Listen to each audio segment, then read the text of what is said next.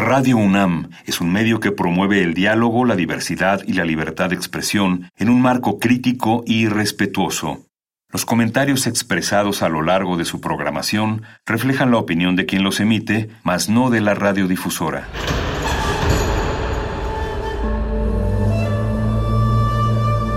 Un templo para la apreciación del ser mediante el sonido. mediante el sonido. Para nosotros. El sol sale durante la noche. Nuestros gritos llevan la mesura del silencio.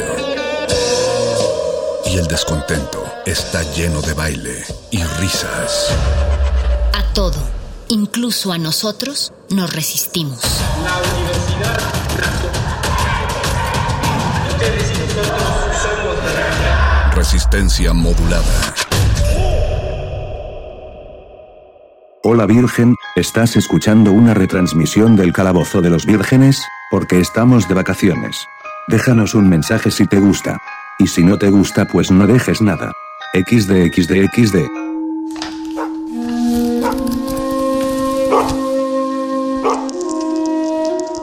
En este sótano la vida es como el Tetris. Si haces algo bien, desaparece. Tus errores se acumularán hasta hacerte perder. Hay quien dice que la vida solo te da una oportunidad. Aquí, siempre tendremos otra vida. El calabozo de los vírgenes.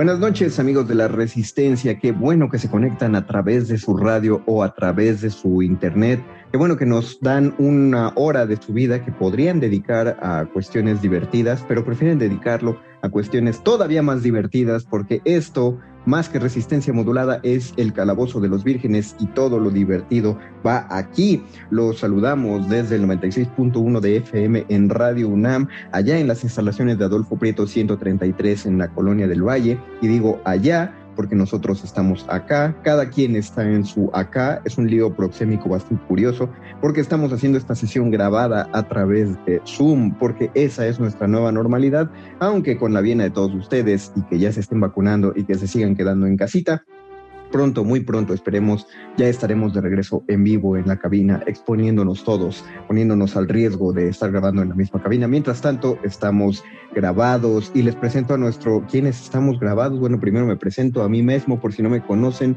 soy su ñoño máster de confianza, el mago conde, y les presento a todos los demás jugadores de esta mesa de rol radiofónica. El primero es nuestro sanador sonoro, Paquito de Pablo. Bienvenido, Paco. Hola, hola, muy buenas noches. No, pues yo feliz de estar aquí en, en, esta frecuencia, en este calabozo, acompañado de todos ustedes, todas ustedes, con las manos, ya, ya me limpié las manos de los chetos, por cierto. No, no, vuélvete las ensuciar, es como requisito, está en tu contrato. Y qué bueno que estés feliz porque también está en tu contrato que estés aquí en casi todas. Entonces, eres uno de los indispensables. Así que me alegro que te, que, que te ponga feliz de estar en el programa. La verdad, sí, sí me pone. Otro de los relocutores, una voz que ya se ha hecho constante en los últimos programas y no voy a dejar de agradecerlo porque le abona un color bastante curioso y agradable a este programa. Es nuestro hechicero de la producción, Alberto Bienotes, mejor conocido como Alberto Lucas Benítez, mejor conocido como Betoques. Bienvenido, Beto. Oh, oigan, estoy muy conocido en distintos nombres y qué gusto, ¿eh? verdad, qué gusto estar aquí, me siento muy cómodo siento que hasta el sillón, ¿sabes? Como que ya llegó hasta acomodarse a, a mis nalguitas, a mi cuerpo. Siento que, que estoy aquí. Eso es como que hasta me gusta pensar que gracias a eso, como que hasta se amplifica más un poquito la voz. Nice. Estoy muy contento del programa de hoy, pero, pero ahorita, ahorita lo, lo decimos, lo decimos y audiencia, gracias por echarse el programa con nosotros. Me gustaría saber dónde están, siempre me da esa curiosidad. Si nos quieren decir, avisan en redes. Si no, está bien, ¿eh? O sea, se vale nada más estar escuchando. Te, te, tuve que presentar por todos tus nombres, Beto, para que te ubicaran. Los que te siguen en TikTok deben saber que Beto es un TikToker famoso. Los que te siguen en Instagram, eh, los que te siguen en OnlyFans. ¿No, no, ¿No te preocupa dejar tanto nombre por ahí tirado, Beto? Mm, solo que lo dices ¿No es sí, irresponsable? pero justo por eso generé una cuenta de mail que se llama Apodos de Beto. y ahí, si se me va uno, échenmelo. Eh. Ahí pueden Búsquenlo como todos los todos los vetos van aquí. Y ya se escuchó ahí Wow. otra voz que hace tiempo no oíamos en el calabozo y qué bueno que en esta ocasión hubo, hubo tiempo, entendemos que no siempre la vida y las labores lo permiten, pero en esta ocasión se pudo, se alinearon los planetas. Básicamente Betoques lo acarreó, lo amarró para este programa porque le dijo que era indispensable que estuviera en él. Es nuestro explorador gráfico, el Gabo. Bienvenido, Gabo. Qué bueno que ¿Qué estás. onda? Buenas noches a todos. ¿Cómo están? Ya un gusto siempre venir y platicar con ustedes. Extraño la cabina, la verdad, porque La no hay nada como compartir chetos con tus amigos y hablar de ñoñerías. Es como uno de mis Sí. placeres más, más preciados. ¿Cuántos Con unos Snowman ahí enfrente. sí. Puta, cuando usábamos micrófonos de, última generación. Sí, ¿hace cuánto, también hace cuántos meses no, no puedes compartir en calma una bolsa de chetos con una persona con la que no vives? Sí, no, no. Ya, eso, es- eso ya es un privilegio del pasado. Se volvió muy personal, ¿no? La bolsa ya como que hasta se siente Sí. raro, como que si, si alguien está extendiendo más la mano, no, se volvió raro. ¿no? Sí, todos, todos llegan con bolsita individual. Digo, está bien, pues hay que tomar medidas. Estamos por cumplir 14, me- no, 15 meses de, esta, de estos confinamientos. Creo que hemos sobrevivido como, eh, pues, como los grandes. Hablo de resistencia modulada. Muchas gracias a la UNAM y a Radio UNAM que nos ha permitido Sí. seguir, seguir Sí. sonando. Y, y- y, pues bueno, eh, como les diría a la gente cercana a mí, no, no se desesperen, falta menos que cuando empezamos. Eso que ni qué. ¿Y, por qué está tan feliz Betoques? ¿Y por qué obligaron a venir a Gabo? ¿Y por qué Paco sigue estando feliz a pesar de que tiene que estar en todos los programas? Porque hoy vamos a hablar de un tema que es un poquito sectario en cuestión generacional. Pedimos una disculpa a los más jóvenes en la audiencia y sabemos que hay gente muy joven porque luego nos escribe eh, audiencia muy querida. Muchas gracias por escribirnos. ¿A dónde nos escriben, Paquito, por cierto? Sí, claro, nos pueden escribir en Twitter, arroba Rmodulada, y estamos leyendo sus mensajes. También estamos en Facebook y en Instagram, arroba Rmodulada, Facebook, eh, Resistencia Modulada, así nos encuentra. Les debemos el TikTok, todavía eh, no, eh, esa, esa camiseta nos queda un poco grande aún, pero Pronto. pero pronto, pronto, pronto. Nos han escrito diciéndonos, ah, pues mándenme un saludo por favor a mi hijo, a mi hija. Estoy aquí escuchándolos con mis niños, nos escriben y, y pues qué padre. Eh, eh, al principio decía que irresponsable ponerlos, poner a niños a menores a escuchar a estos ganapanes de este programa, pero qué bueno que, que- que tienen criterio. Eh, vamos a hablar acerca de una de las consolas que marcó a nuestra generación. No tengo idea todavía del alcance de a cuántas generaciones posterior a la nuestra llegó, pero definitivamente no es de la gente que nació a partir del 2000, porque en el 2000 estábamos jugando esta consola, o la gente que ya nació tiempo, tiempo después, la gente que, cu- cuyo primer Pokémon fue la cuarta generación, no, no es esa gente. Son- Eh, la gente que la gente que ahorita el, el juego de moda es Free Fire o Fortnite difícilmente digo yo juego mucho Fortnite pero pero también tengo un bagaje difícilmente vamos a hacer ellos vamos a hablar del Nintendo 64 y aún así nos permitimos hablar del Nintendo 64 porque a pesar de los cambios generacionales a pesar de lo atrás que quedó puede que nunca lo hayan jugado pero lo conocen. La- las, las generaciones más jóvenes ubican el Nintendo 64, cuando menos en música, cuando menos en imágenes, es más, hasta en creepypastas de, de, de Dross han visto el Nintendo 64 y lo conocen y por eso lo consideramos una pieza fundamental de la cultura pop. Es curioso, es un icono de los, de los 90 a pesar de que... eh, ah, pues es de finales de los 90, ¿no? Nintendo Es 64. del 96. 96, exacto. Entonces no hace tan finales, o sea, es de la mitad de los años. Lo que pasa es que yo, eh, a- ante- antes de empezar el programa, nos platicaba Paquito que en su historiografía personal de videojuegos, él entró muy tarde a muchas consolas. Yo también, Paquito, soy de ese equipo. Yo no conocí el Nintendo 64 hasta el 2000. Eh, yo no jugué un Nintendo 64 hasta el año 2000 y de ahí me fui rezagando en un montón de, ya en todas las consolas después de eso.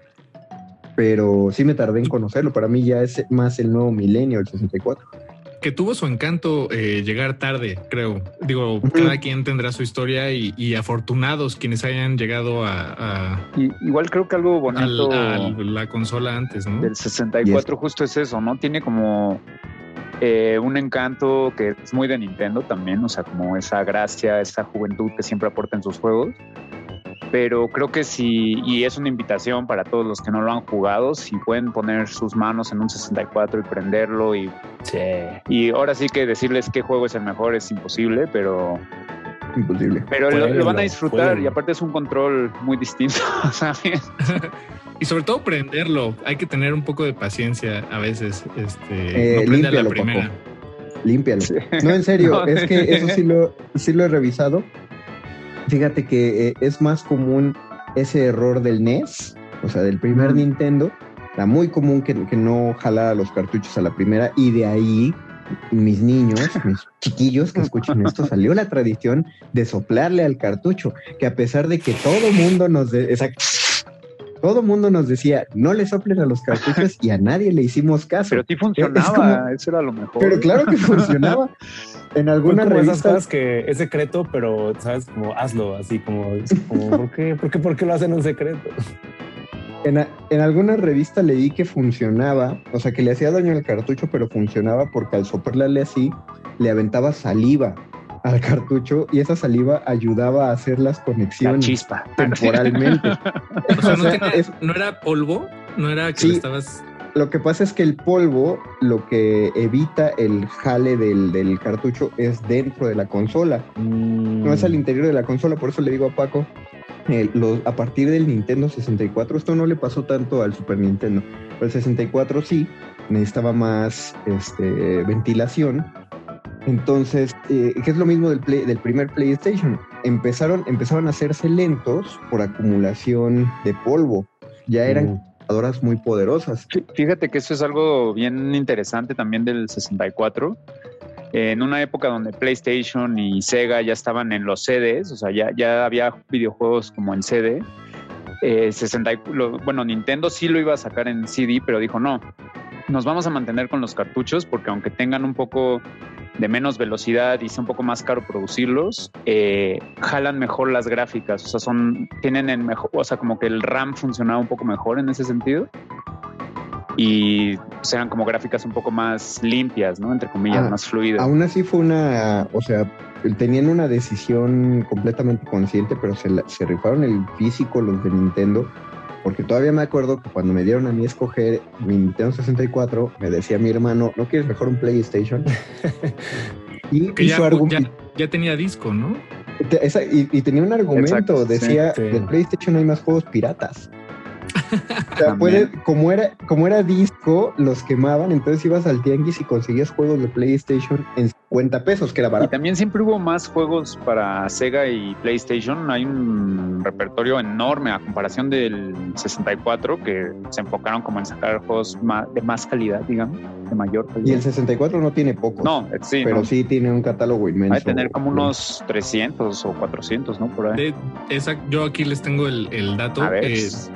En Estados Unidos, bueno, en el mercado de Estados Unidos, que eh, digamos es el que nos salpicaba aquí en México eh, naturalmente, eran 296 títulos de video. Claro, sí estuvo cerca Digo, mi segundo fueron 100 más, pero...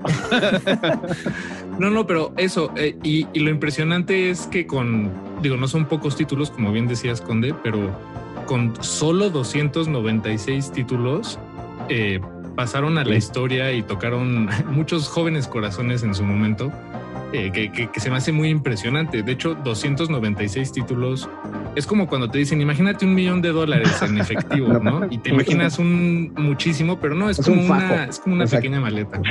Sí, exacto, es un fajito. Pero dependen billetes de y, Y 296 títulos, eh, pues también, o sea, los puedes ver ahí amontonados todos. Y esos son los juegos que hicieron historia. O bueno, que. Sí, de hecho, hay, pocos, sí los hay, por supuesto que los hay. Por matemática pura, hay malos juegos del 64, pero son los menos. Eh, creo que, lo, y no todos, los de deportes, y no todos, son los que no quedaron tan bien logrados en el 64. Y bueno, sí. Pero no, que sí me voy a atrever a decir que hablando del tema de malos juegos, 64 sí tiene uno de los peores juegos que se han hecho en toda la historia. Ajá. Que ya lo hemos mencionado antes aquí, A ver. pero es el juego de Sí, Superman. es terrible. Ah, sí. es de los peores juegos que se han hecho en general, o sea, más allá de la capacidad. de, de- de todas las Una historia también de que tuvieron mucha presión, ¿no? La forzaron. Básicamente fue un juego terrible por todos los aspectos. Fue, fue muy forzado o sea, para ese juego y las Lo- consecuencias los- fueron brutales. Los desarrolladores de Superman de ese juego estaban planeando hacer un juego tipo mundo abierto. O sea, iba a ser Uf. como GTA antes de GTA. Wow. O sea, chido en O sea, teoría, pero Sí, o sea, eh, ya existía la base del GTA, del gran prim- el primer Gran Theft Auto, que era un mapa visto desde arriba que no se parecía en nada a lo que No, se ha convertido ahora. Pero ya era un, un plan, una planeación de mundo abierto, ¿no? Pero justamente a partir de eso, los productores se anticiparon a la idea y dijeron, oye, pero bajo esta idea, Superman va a poder ir por la calle golpeando gente. Cosa que sí hizo la gente que jugó GTA. Dije, ah, puedo atropellar gente? Y les pego y no, y no, y no me persigue la patrulla. Y, eh, desde el GTA 3. Entonces temían que Superman hiciera eso y en lugar de buscar una solución, algo como que la gente no puede recibir golpes de Superman o que algo te detenga o que se desactive el botón, decidieron desactivar ese tipo de juego y, y, pues fallaron en crear el primer sandbox de la historia con Superman, lo que pudo haber sido el mejor juego de Nintendo 64 y lo convirtieron en el peor de solo superado por ET. Ya, bueno, este es otro. Es, es que en ese momento, eh, bueno, en ese momento, tanto para el Nintendo 64, pero como para cualquier tecnología emergente que es pues muy nueva y, y en la que hay se están desarrollando en tiempo real o, bueno, en el transcurso del, del desarrollo mismo, este, pues los descubrimientos de hasta de qué podemos hacer con esta consola. Por, por ejemplo, el juego de GoldenEye, el de 007, los desarrolladores mientras lo hacían no conocían en realidad los alcances de la consola y al momento de exportarlo, digo por ponerlo en términos así sencillos, al- a la consola, hacer el juego, pues las gráficas con las que habían trabajado en el desarrollo eh, superaban por mucho las capacidades de la consola. Entonces tuvieron que bajarlas a la mitad y por eso todos los juegos son así cabezones y las texturas de las paredes y los uniformes pues dejan mucho que desear. Pero fue porque los desarrolladores en realidad estaban trabajando a ciegas, porque era muy nuevo trabajar con tanto, con, con Y lo 64 curioso, lo curioso es que aún así quedó un muy buen juego. O sea, solo en cuestiones de juego Sí, es muy bueno. Sí, los gráficos son de risa loca. Eh, cuando ves de cerca a un personaje, no, no tiene nariz, es una esfera con rasgos sugeridos. Lara Croft tenía mejores gráficos. También. Sí, Lara. Croft. Estos, estos son, hasta se ve barrido. Pero el juego era buenísimo. era uno de los mejores shooters, también ahí este, coqueteándole con el juego Steel. Y yo creo que por eso le hicieron el remake en para Wii. Que les quedó buenísimo el remake. No, y si, si hoy en día la gente se queja de, ah, no, los, los shooters están muy difíciles hoy en día y como que está bien difícil y así, jueguen un multiplayer, un multijugador de 007 y van a ver que... A ver, Cuando todavía, fíjate, lo estaba viendo en una en un meme. Ya, ya no existe la pantalla dividida. Cierto. O sea, en es- esos shooters todavía se nos dividía la Ah. pantalla hasta en cuatro, porque podías conectar cuatro controles. Y todos jugaban en la misma es una pantalla. lástima, ¿no? La pantalla dividida. No sé, pues, no, no, no te sabré decir, Gabo. Yo que siempre jugué en teles chiquitas, me gustaba mucho jugar con gente, pero, pero era, sí, era, bueno, un, sí, sí. era un dolor ahí mismo. Este, jugar con pantalla dividida en una tele tan chiquita. Pero de hecho, el 64 fue la primera consola que tuvo espacio para cuatro controles. Ujú. si los O sea, cuatro antes siempre eran dos y dos y dos. Y fueron así los primeros que dijeron, no, aquí, aquí van a jugar cuatro niños en una tele. Y, y además, y además no eran No. pocos juegos, o sea, era, estaba el 007, Mario Party, Mario Smash Kart, Brothers, Mario Pokémon Kart. Stadium 1 y 2.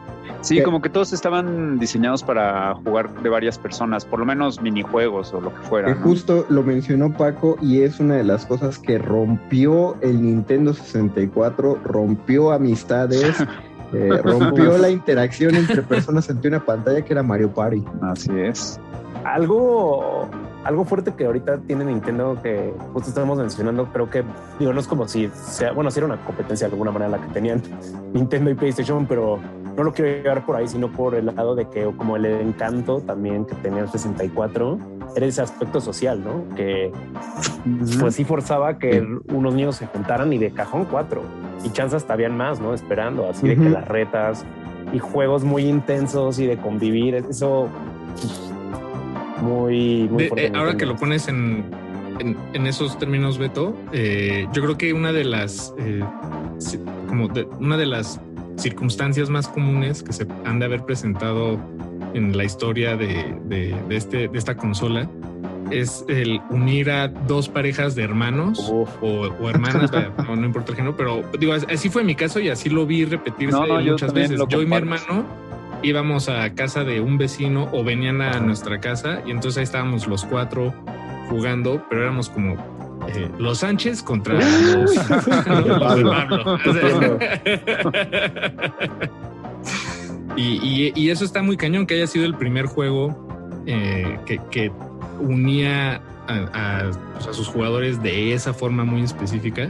Y quisiera regresar rápido a lo que decías de eh, Mario Party Yes. Conde, que también es un juego que por sus mecánicas de juego, algo inesperado, algo que los desarrolladores eh, jamás pudieron haber previsto, era cómo iba a reaccionar los jugadores ante eh, estos minijuegos en los que tenías que mover la palanca Claro. muy rápido.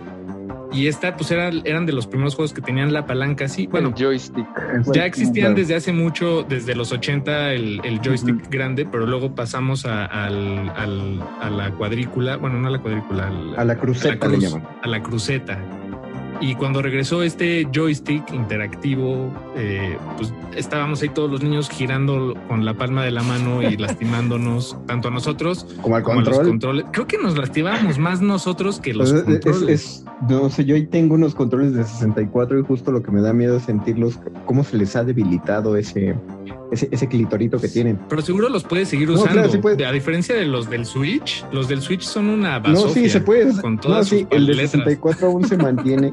Y, y había una cosa de sensibilidad muy curiosa. Me acuerdo de un minijuego de Pokémon Stadium donde usabas un Icans, para los que no juegan Pokémon, Ah, sí. serpiente, que la aventabas, pero la aventabas tipo resortera. Entonces jalabas hacia atrás la palanca y la soltabas. Y según qué tanto la habías jalado para atrás y qué tan fuerte se soltaba solita, como en un efecto resortera, la palanquita, es que lanzabas lejos la serpiente. Era una cosa interactiva muy, muy rara, Sí. eh, que, que ya que lo procesas con el tiempo dices, oye, cuánta tecnología en una consola tan viejita ya a la fecha. O sea, ya son Justo, creo que 25 hasta años. Nintendo tuvo que sacar unos guantes para la gente que se lastimaba, sobre todo en Mario Party, como bien decía Paco. Sí. Y sacaron como unos guantes oficiales de Nintendo como para poder jugar y no lastimarte porque sí empezaron a tener muchos casos como de, oigan, su consola está lastimando físicamente a los En niños. serio, yo, yo me, Y es como, no, no, no, entonces aquí van guantes. Yo me, yo me he lastimado más en la computadora por el, por el mouse. La- La verdad, acomodarse entre teclado y mouse me parece mucho más incómodo.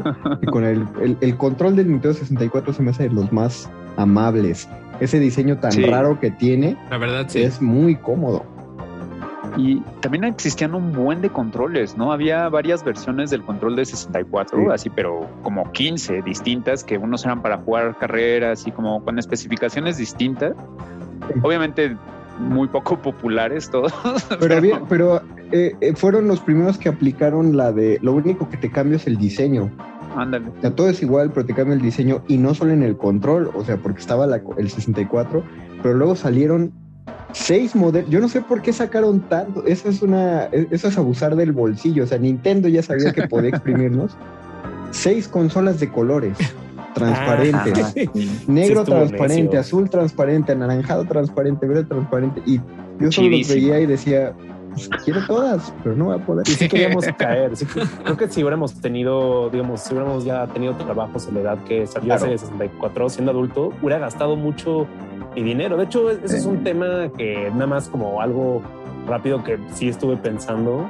Es como hubiera sido mi relación con el 64 si hubiera sido adulto, ¿no? Cuando salió, que tal vez me gusta pensar que alguien en la audiencia tal vez ya, ¿no? Era adulto cuando Ujú. salió el 64 y tuvo una relación ahí. Definitivamente. Creo que le hubiera entrado, yo le hubiera entrado durísimo, ¿eh? creo que le hubiera entrado a Pues, todo el ¿cómo, merchandising. cómo le estás entrando ahorita? Exacto, a más lo que bien. hay? Así te la pongo. Lo que sí es que no son los mismos precios. Y además Claro, aquí ya, Eh, Eso sí. Eso ya sí, saben más por dónde sacarte dinero. Los juegos te venden DLCs, te venden la expansión del mismo juego. eh, puedes jugarlo gratis, pero si lo quieres jugar en línea te cobran, te cobran una suscripción, el pase de batalla. O sea, tienen de dónde cobrarte los juegos ahora. Eh, antes, que también era. Era o sea, Nintendo 64 tuvo muchísimas, o sea, como implementaciones. de Ah, hecho, tuvo un sí. disk drive para bajar demos y conectarte a internet. Muy como. rudimentario. eh, sí, así, muy, muy, muy básico. Pero sacaron así. También podías, como lo del Wii, ¿no? O sea, de mover el control con Star Fox y algunos juegos tenían este aparato. Que, Ah, el con- o Rumble sea, Pack. pues estaba el, Motion Control, se llamaba, pero también estaba el Rumble Pack y de Pikachu con, que lo podías controlar con la voz y todo Ah, eso. sí, Sacaron cierto, el micrófono. El micrófono El del Hey You Pikachu. Que tenía hasta su edición especial de la consola, que El tenía un 64 de gigante y así. Pikachu, que es un Pero de sueños por Exploraron muchísimo, ¿eh? O sea, Nintendo con el 64 se dejó ir así como de, a ver, vamos a probarlo todo. Por- y, y es que ahora que dices eso de Hey You Pikachu, que, que fue además el primer juego con, ten- de, con tener eso, ¿no? Como un micrófono, o sea, que, que el jugador pudiera dar su voz como eh, parte del juego. Y de manera paralela o con muy poco tiempo entre una cosa y la otra, estaba el, el, eh, el Game Boy, estaba el Game Boy Claro. Pocket, que tenía estas integraciones del Game Boy Cámara, que tenía su propia claro. impresora. Fue una época dorada de Nintendo en la que estaban en- entregando todo, eh, digo, muchas cosas que ahora tienes en- como en tu celular, Sí. ¿no?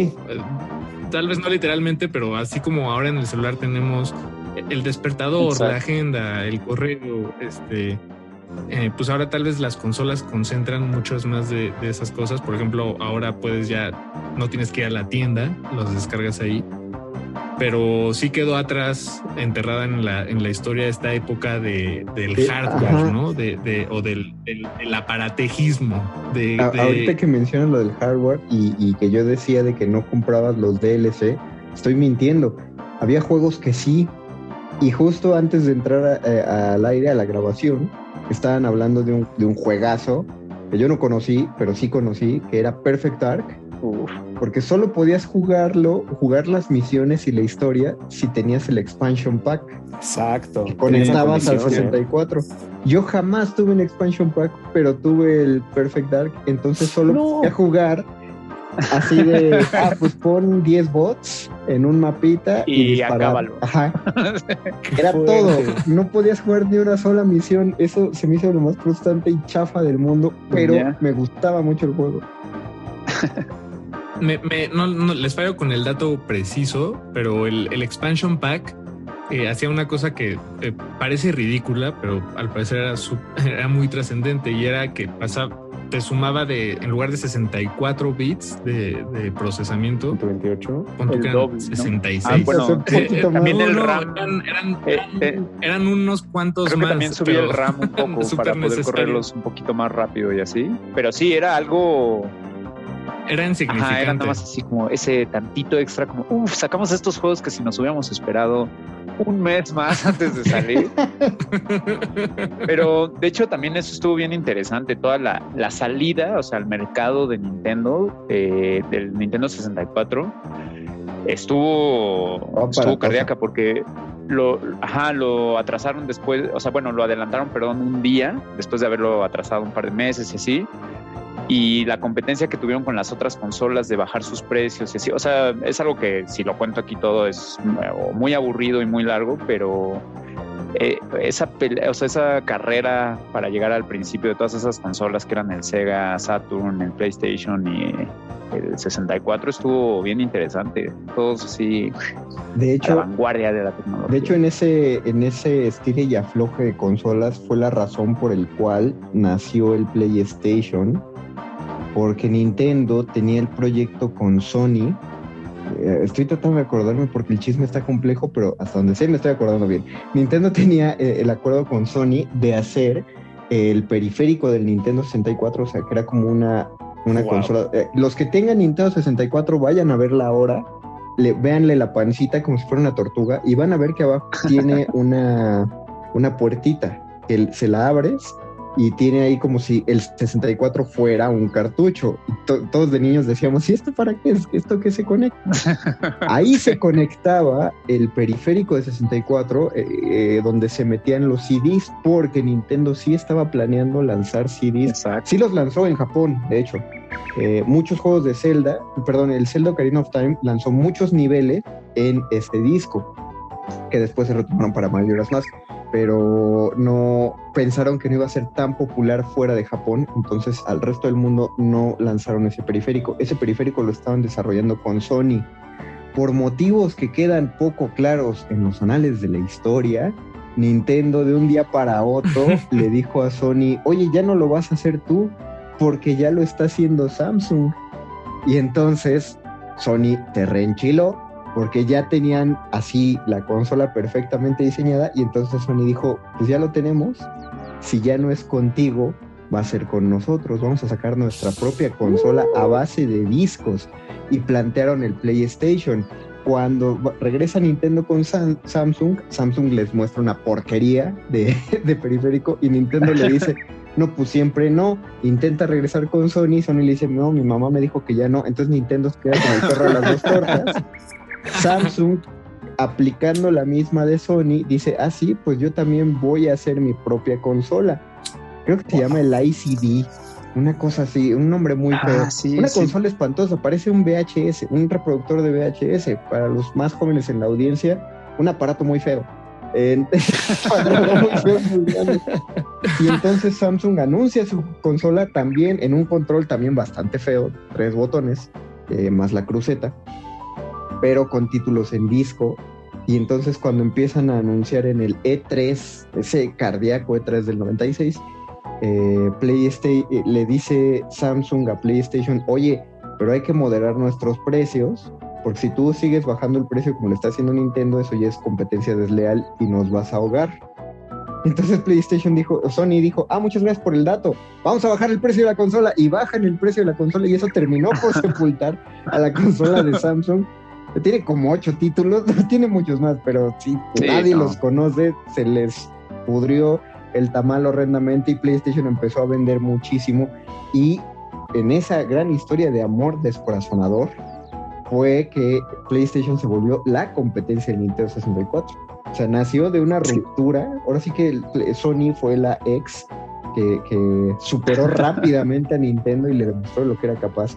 Y Nintendo fue, la, fue la síntesis, fue la síntesis del encuentro. Toda esa época como equivalente a la Guerra Fría de consolas. Pero eh, justo también le pasó algo parecido a Sega con la empresa que le ayudó mucho a Nintendo se llama Silicon Graphics, que son unos que desarrollaban eh, en realidad renders y modelos 3D para la industria, ¿no? O sea, de ingeniería y de máquinas y así. Y cuando dieron un paso hacia los videojuegos, fueron con los de Sega a decirles, oigan, miren, traemos este nuevo sistema de 3D, pero como ya existía un poco el 3D a través de polígonos y demás, les dijeron los de Sega, no, sabes qué, nosotros creo que estamos bien ahorita, pero muchas gracias.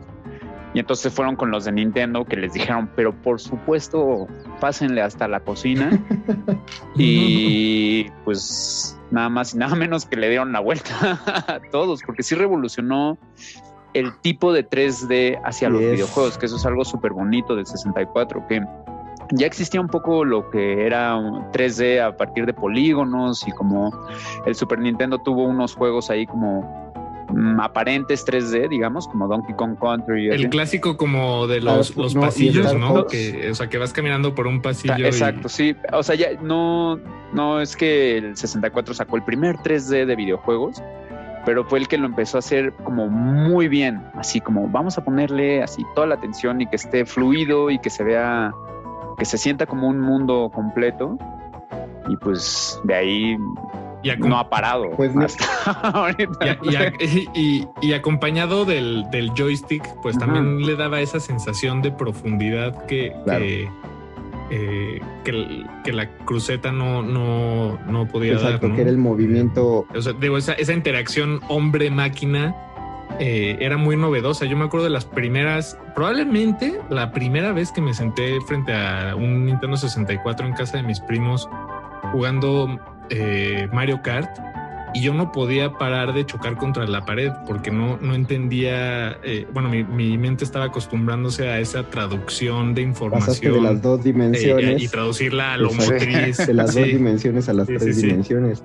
No, eh, tuvo su curva de aprendizaje. una curva inmensa. Tratemos de. Yo todavía me acuerdo de una crónica que publicaron en, en Club Nintendo, que era en- de una crónica de la E3 de esos días, las luces se apagaron, decían, y en la pantalla enorme se escuchó una voz de acento italiano, bueno, de lo que se consideraba acento italiano para los estadounidenses de los 90, una voz diciendo por primera vez en la historia, me, Mario, y después de eso, y justo después de que lo dijo, todo el público que estaba ahí presente diciendo, oh, y de en eso aparece una cabeza gigante en tercera dimensión de, de Mario, de Mario Bros, la cual podías mover, eh, y podías jalarle la- los cachetes y la nariz justamente para mostrar lo que era la profundidad.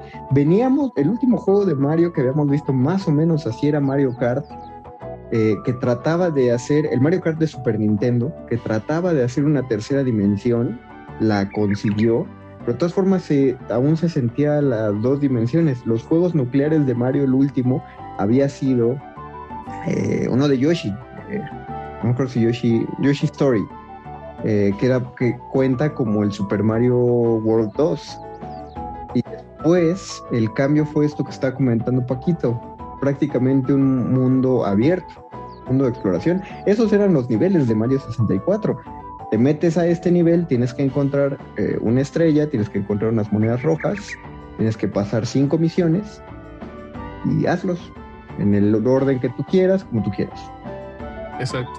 Y si en medio de tu misión quieres subirte a la tortuga y dar una vuelta ahí surfeando el pasto, De hecho, hay una nota curiosa ahí. puedes también perder el tiempo. Justo, eh, el, como empieza Mario 64, eh, bueno, entras y te dicen el mensaje que la princesa te manda esta carta de que te va a hacer un pastel y bla, bla, bla, y que después la, la secuestran.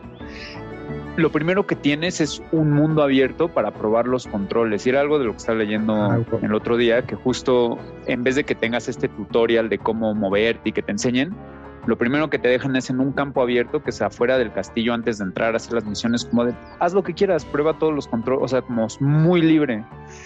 Y para hacer el primer juego de 64, así como que la, la preocupación de Nintendo era que no te pusieran como ese tipo de restricciones, ¿no? Que te sintieras completamente libre. Que es como dices tú, ¿no? O sea, podías agarrar una concha de repente y quedarte surfeando seis horas porque estaba divertidísimo, sí, sin tener que hacer esa- nada en particular. Esa es muy firma de Shigeru Miyamoto. Sí. O sea, Sí, eso sí. fue lo mismo que, que El, el director, ¿no? Eso de, de Nintendo en su momento. ajá, eh, y de Digo, para poner en contexto. y, de, y el director de, este, de, de Mario 64. Y también director del, del eh, de Zelda. El primer Zelda, el de NES. Porque el primer Zelda de NES hace lo mismo. Te ponen en un mapa y la gran pregunta es ¿por qué no te dan la espada desde el principio? Si lo último, lo único que tienes que hacer para conseguir la espada en el primer Zelda es meterte a una cueva y te la da un anciano. No haces ninguna misión, te la dan así. ¿Por qué no empiezas con la espada? Porque Miyamoto pensó, si ponemos una puerta en el mapa y un anciano con el que hablas, los jugadores saben o van a saber que esos huequitos son puertas y saben que van a tener que buscar esas puertas para conseguir recompensas. Con algo tan simple te enseñaba cómo funcionaba. Ese era el tutorial, un tutorial sin palabras y es exactamente lo Enseñarte mismo. que- jugando. Exacto, y lo como mismo. el papalote museo del niño. Tocas, juegas y aprendes. Uf, que ojalá siga en pie. Ojalá siga en pie. Híjole, eh, sí, tema, tema delicado. lástima que el, el papalote museo del niño es lo más antipandémico que existe. Exacto, exactamente. Sí, perdón que me ría, pero es que sí. No, pues sí, o sea, no nadie lo pudo haber previsto. O sea, no, no es falta, no es falla de diseño, solo es Sí, el tiempo en el que nos- sí.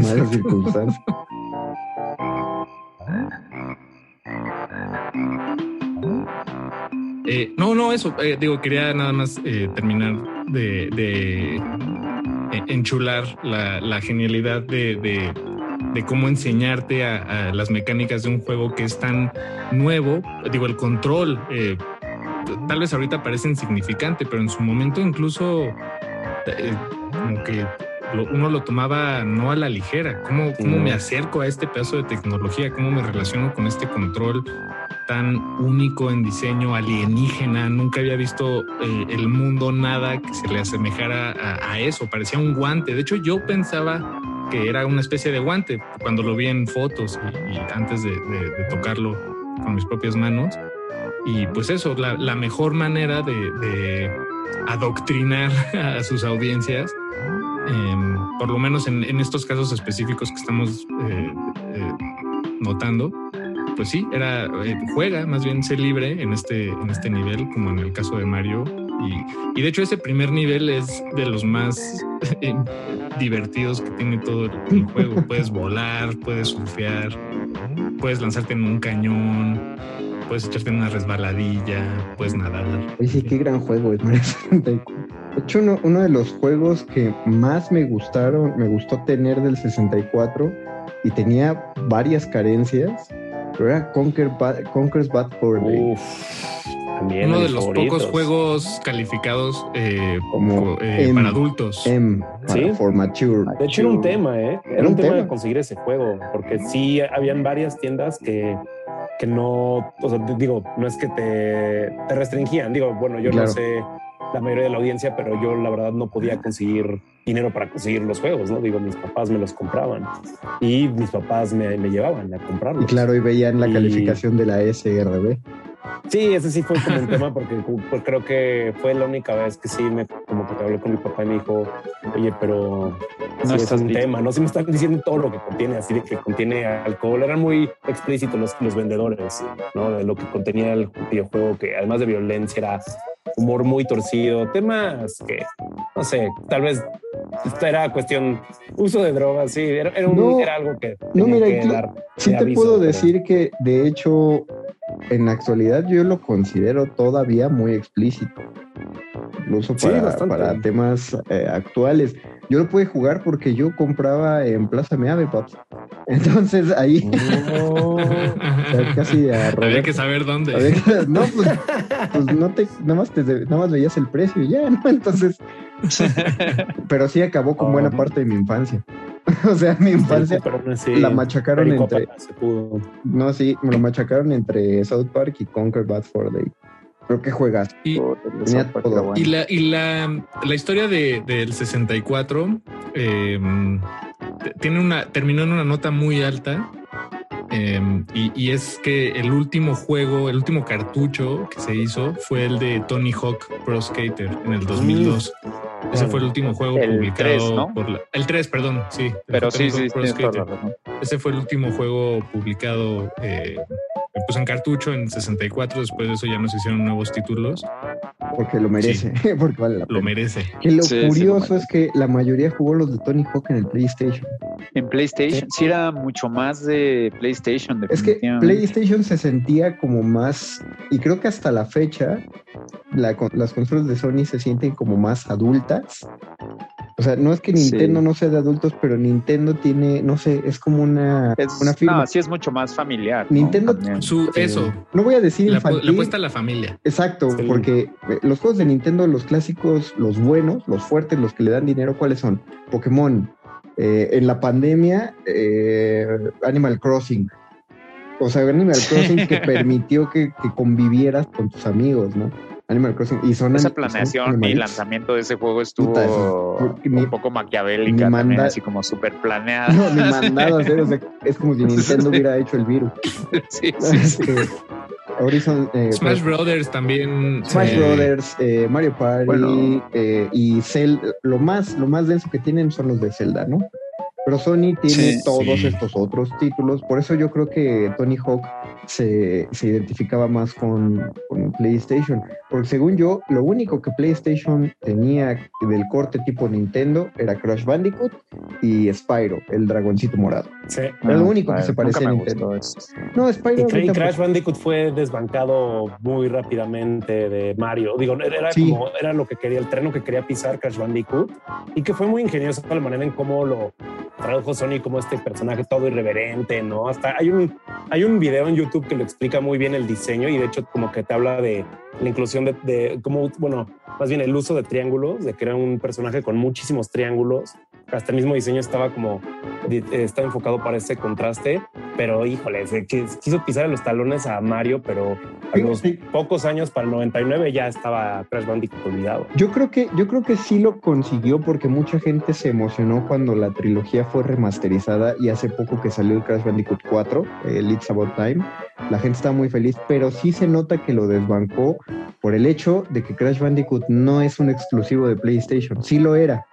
Los prim- por muchos años fue exclusivo de PlayStation, pero ahora consigues la trilogía clásica remasterizada y el cuarto juego tanto en Xbox como en Nintendo Switch como en PlayStation 4 y 5. Fíjate que ese es O un sea, buen tema también. No, eso, eso implica, Las mascotas. exacto, ya, PlayStation no tiene esa mascota porque ya no es un exclusivo. PlayStation tiene muchos otros exclusivos, pero no es Crash Bandicoot. O sea, De hecho, si lo de Final Fantasy que decía, según yo pasó es como no quisieron soltar Final porque se volvió así como de los iconos más grandes de PlayStation. Era como, no, ¿cómo lo va a tener Nintendo? Entonces, pues sí, ahora los buenos Final Fantasy ya están más del lado de Sony. Pero Nintendo tiene... Por eso ya no sabe si considerar canon los primeros, ¿no? El de NES. ¿no? Sí, sí, exacto. Pues me parece que hemos dicho, pues no hemos dicho todo lo que se debería decir del Nintendo 64, Uy, no. quedamos bastante calentitos, No, no, no. pero Lo, lo demás lo dice la consola. Lo demás jugando. dice la consola misma. No, si, si alguien quiere jugar Nintendo 64 pero no tiene la posibilidad de conseguir una consola, los más jóvenes en la audiencia, hay manera de jugar los juegos de 64 en computadora sin, sin llegar a utilizar los emuladores. Digo, por supuesto están los emuladores, pero en la plataforma de Steam para, para PC están los, eh, se pueden descargar una serie de juegos del Nintendo 64 muy buenos y si tienen cualquier consola de Nintendo que se pueda conectar a la Nintendo Store, o sea, Nintendo Wii U Nintendo Switch, ahí pueden conseguir unos de los buenos, de los clásicos de Nintendo. Y si nos vamos por uno, pues nos iríamos por el Mario 64. O el Mario Sí, Kart Lo que se 64. pierde un poco, Sí, lo que se pierde un poco tal vez es la experiencia del control, Sí, aunque imagino no, que ya hay controles eh, como nuevos, eh, como adaptables a, a la computadora o al Switch, pero seguro no se sienten como No, no, no. los Sobre todo como en Turok y en esos juegos difíciles que eran muy difíciles por el control, también era como, ah, órale, o sea, so- también hay una parte física que me impide avanzar en este juego. Así. No quiero, no quiero sonar como esos, eh, esos melómanos que dicen, no, mano, es que el vinilo suena mucho mejor, porque el vinilo tiene las texturas que no se sienten en el CD. Pero si alguien quiere probar la consola, los Nintendo 64 se consiguen muy baratos. También eso Sí, sí. Rondan eso sí. abajo de los mil pesos. Abajo de los mil pesos con un control y un juego.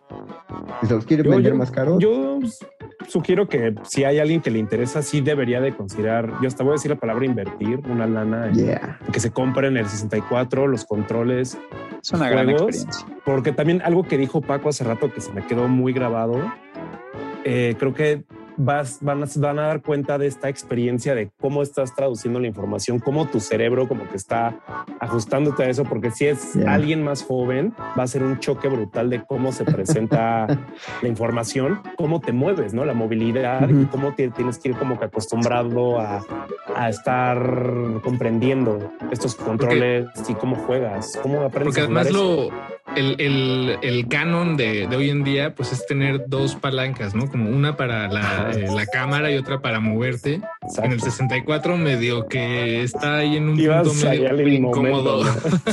Sí. bueno, el de Zelda movías la cámara con los botones C, que son cuatro, Sí, por Claro. cierto. Sí. En Pero eran cámaras fijas, cámaras que cambiabas de... Pero bueno, pruébenlo, pruébenlo, audiencia. Sí, vayan a, a probar. Ah, y la última recomendación es que busquen una televisión analógica. O Ah, sea, claro. que tenga entrada de los tres de, RCA. de los tres RCA, porque, o a menos que se consigan un 64 con un adaptador para cable HDMI, porque si no, No. pues van a tener la consola, Sí, no, pero no se va No tienen esas teles, no las No tiren. tiren sus tel, no las conviertan en peceras. Quédense todavía. con una, por lo menos. Muchas gracias, audiencia, por habernos sintonizado en este programa. Gracias, Paquito de Pablo. No, no, no, hombre, gracias, Alberto Benítez Betoques. Gracias a ustedes, lo disfruté mucho audiencia, espero que en serio le hayamos sembrado a personas que jugaron 64, no sé si decir nostalgia, pero sí recuerdos, momentos. Y un gusto, un gusto. Y Gabo, No, pues el gusto siempre es mío estando con ustedes y con todos los que nos escuchan. Y pues, Conde, eres un maestro y te agradezco por recibirnos siempre aquí. Y hablemos más de videojuegos. Siempre. más, vamos a. siempre. sí, Del sí. mismo modo que hicimos una línea de los actores de las películas icónicas frikis, de las películas de acción, vamos a hacer una línea de consolas, así que ustedes díganos de cuál debe ser la próxima consola de la que vamos a hablar, eh, a dónde nos lo escriben. Dreamcast, ahí sí. oh, estaría bien rudo, tenemos Así- que investigación de campo. Voy a hablar del único juego que jugué del Dreamcast. Taxi Driver. sí, pero Pero escríbanos, arroba R modulada, ahí estamos eh, leyéndolos. Muchas gracias. Muchas gracias a todos, gracias audiencia, gracias a la gente que le puso play a esto allá en Radio UNAM. No somos nada sin ustedes. Nos despedimos, quedan dos horas de resistencia modulada, se quedan con derretinas. Yo soy su ñoño master de confianza, el mago conde, y hasta la próxima semana, audiencia. Adiós. Here, here, here we go. Performance for you. If you know the words, you can join in too. Put your hands together if you wanna clap. This monkey rap. The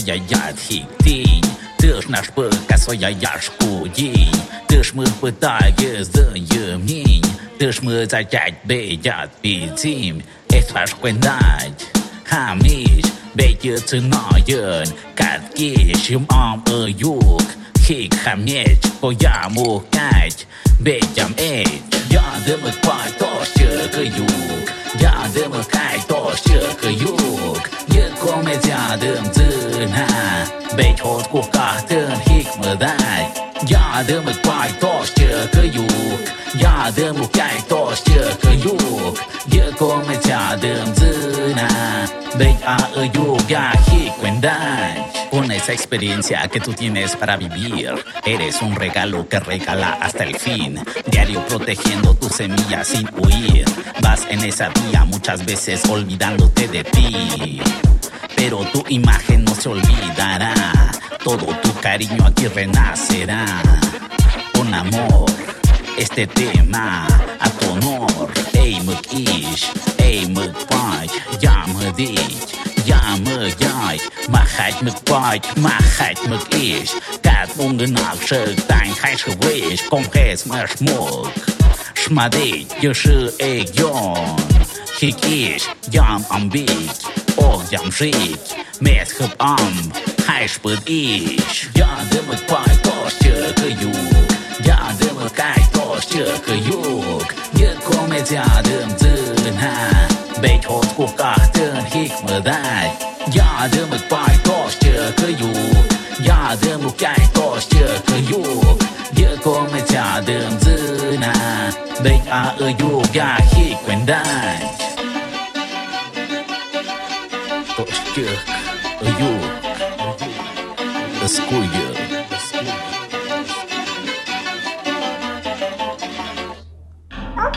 Nadie termina un juego siendo la misma persona que solía ser.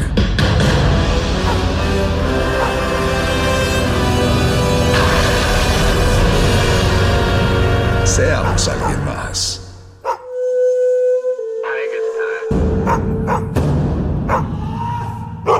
Solo hay dos momentos excelentes para ver una película.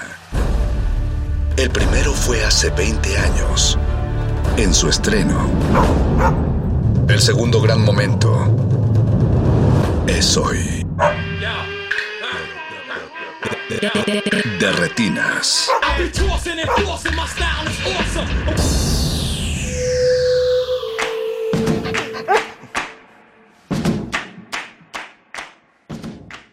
Buenas noches y bienvenidos a su cabina cinematográfica. Mi nombre es Rafael Paz y les doy la bienvenida a este espacio cinematográfico que, si el reloj lo permite, correrá hasta las 10 de la noche. Muchas gracias a todos los que nos están escuchando. El programa de esta, de esta semana se me ocurrió en realidad hace un, un par de días, no mucho más. Y yo quería hacer un playlist musical y cinematográfico que rememorara esos Blue Mondays donde se invita a la gente a poner canciones tristes, no con una connotación negativa, sino buscando en ese espacio de compartir pues música que nos ponga un poco sentimentales, que nos ponga un poco emocionales, ese espacio de encuentro donde podemos todos juntarnos, donde podemos todos disfrutar pues de cierto dolor, ¿no? de, de un cierto dolor comunitario que nos ayude también a entender a los otros. Estamos atravesando pues, momentos difíciles en todos lados alrededor del mundo, así que creo que como dice nuestro compañero y amigo Jorge Negrete, que no está en este momento, pero bueno, siempre está en espíritu, es bueno dejar, dejarse sentir, dejarse emocionar, dejarse llevar un poco por la tristeza para entender que seguimos aquí, que seguimos vivos y esa es el, la intención y las instrucciones que le hemos dado a varios radioescuchas y amigos de este programa. Son las películas y canciones que descubriremos a lo largo de la siguiente hora. Así que sin más por el momento los invito a que también ustedes nos compartan qué películas los transportan a ese lugar melancólico que encuentran lleno de felicidad al mismo tiempo. Yo sé que quizás es una contradicción, pero bueno, esa es la invitación de esta noche. Nos pueden contactar a través de Twitter en arroba Rmodulada y en Facebook como Resistencia Modulada. Sin más por el momento, los dejo con un poco de música y de cine. Mais je ne pourrai jamais vivre sans toi. Je ne pourrai pas, ne parle pas, j'en mourrai. Je te cacherai et je te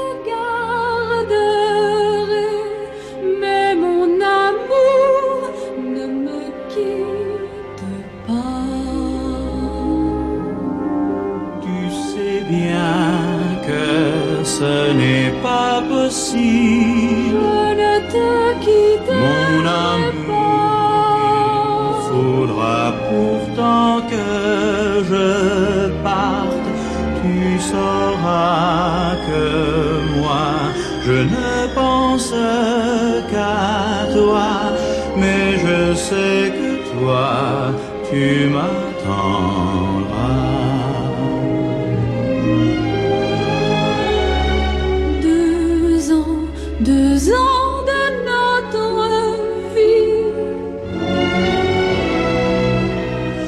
Pleure pas, je t'en supplie. Deux ans, non, je ne pourrai pas. Calme-toi, il nous reste si peu de temps, si peu de temps, mon amour, qu'il ne faut pas le gâcher. Il faut essayer d'être heureux, il faut que nous gardions de nos derniers moments un souvenir plus beau que tout, un souvenir qui nous aidera à vivre. J'ai tellement peur quand je suis seule. Nous nous retrouverons et nous serons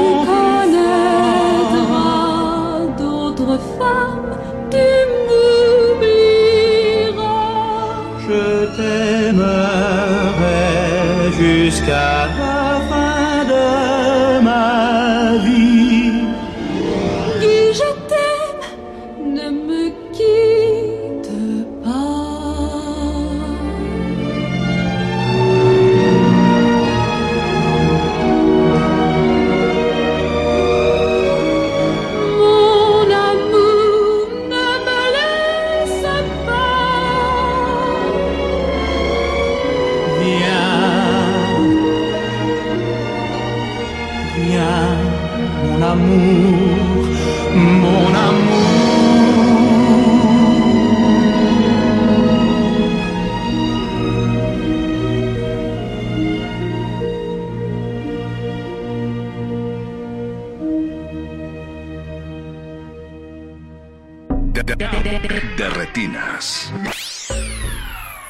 Hola, mi nombre es Karen Espinal y soy cineasta.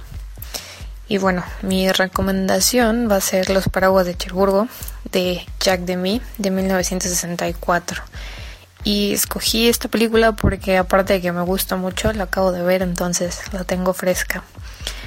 Y bueno, la película se centra en la historia de amor entre Genevieve y Guy, interpretados por Catherine Deneuve, guapísima, y Nino Castelnuovo. Y cubre un lapso de seis años en donde vemos cómo se enamoran, después se separan porque Guy tiene que ir a la guerra y finalmente se, se reencuentran. La historia está dividida en tres capítulos, ¿no? Que son la partida, la ausencia y el regreso. Y una de las particularidades que tiene esta película es que todos los diálogos son cantados. Eh, se le considera un musical, pero no en la forma tradicional donde todos de repente bailan y cantan. Más bien está construida como una ópera donde todo es interpretado y la música te va guiando todo el tiempo. Y siento que esto es lo que normalmente la hace menos accesible porque no a muchas personas les gustan los musicales. Pero en este caso siento que deberían de darle una oportunidad porque la música compuesta por Michel Legrand, que trabajó también tanto con Godard como con Áñez Barda, es hermosa. Pero lo que me gusta de la película es que cuando dejas a un lado la música y el canto te das cuenta de que es muy emotiva y que logra tocar la realidad sin entrar a ella. Y creo que esta es una característica que se puede encontrar mucho en las películas de Demi. Es como, como si te contara un cuento de hadas, pero para adultos, en donde la realidad te pega en la cara. Y de hecho él cuenta que quería hacer justo una película que hiciera llorar a la gente y creo que lo logra bastante bien. Te deja con, con un sentimiento agridulce. Y creo que es una película que si bien puede parecer que tiene una trama muy simple, que habla sobre el primer amor, el amor truncado por la guerra, el destino y las diferencias económicas entre los personajes, toca temas también más fuertes como la guerra de independencia de Algeria. Y lo que esta hace tanto a la persona que va como a la que se queda y todo esto lo, lo ejemplifica de una forma tan sutil pero al mismo tiempo tan contundente que es increíble. Y bueno, Sé que no será fácil que uno no se ría de cada diálogo que se canta, pero sí los invito a que le den una oportunidad porque existen pocas películas como esta. Y también supongo que cuando, cuando la vean se darán cuenta que Damien Chazelle se inspiró bastante en esta y en The Young Girls of Rushford, también de, de mí, para, para hacer La La Land. Pero bueno, esa es mi, mi recomendación.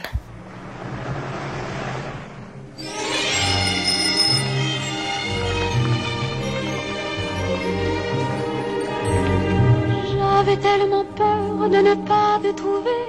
Je suis si heureuse avec toi. Maintenant je ris parce que je me rends compte combien je suis bête quand je suis toute seule. J'ai parlé à maman de notre mariage. Elle m'a évidemment traité de folle. Et puis ce soir, elle m'a interdit de te voir.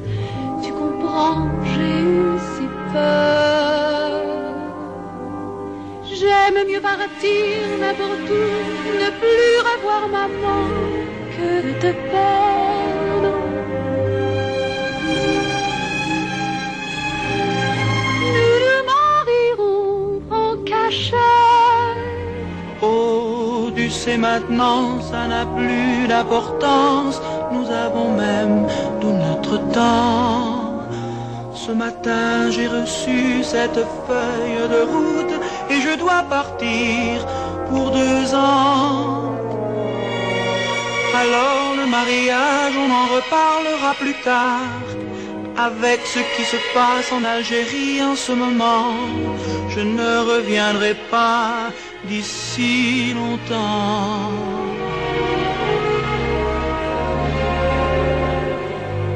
Mais je ne jamais vivre sans toi. Je ne pourrai pas, ne pars pas, j'en mourrai. Je te cacherai et je te garderai.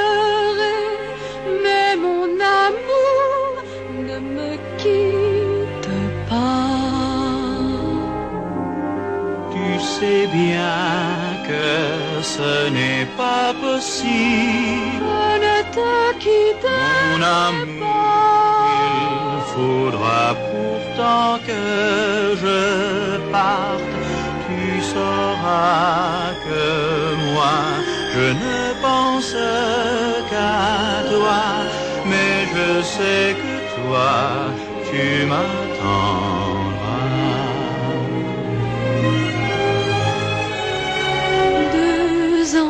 Deux ans de notre vie. Ne pleure pas, je t'en supplie. Deux ans, non, je ne pourrai pas. Calme-toi, il nous reste si peu de temps. Si peu de temps, mon amour, qu'il ne faut pas le gâcher.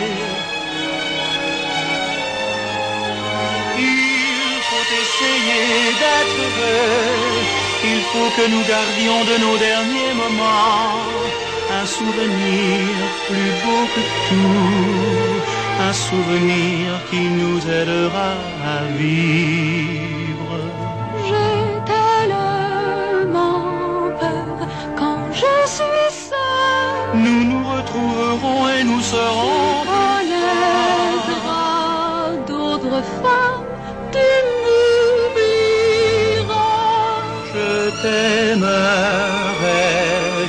jusqu'à la fin de ma vie. Dis je t'aime, ne me quitte pas. De retinas.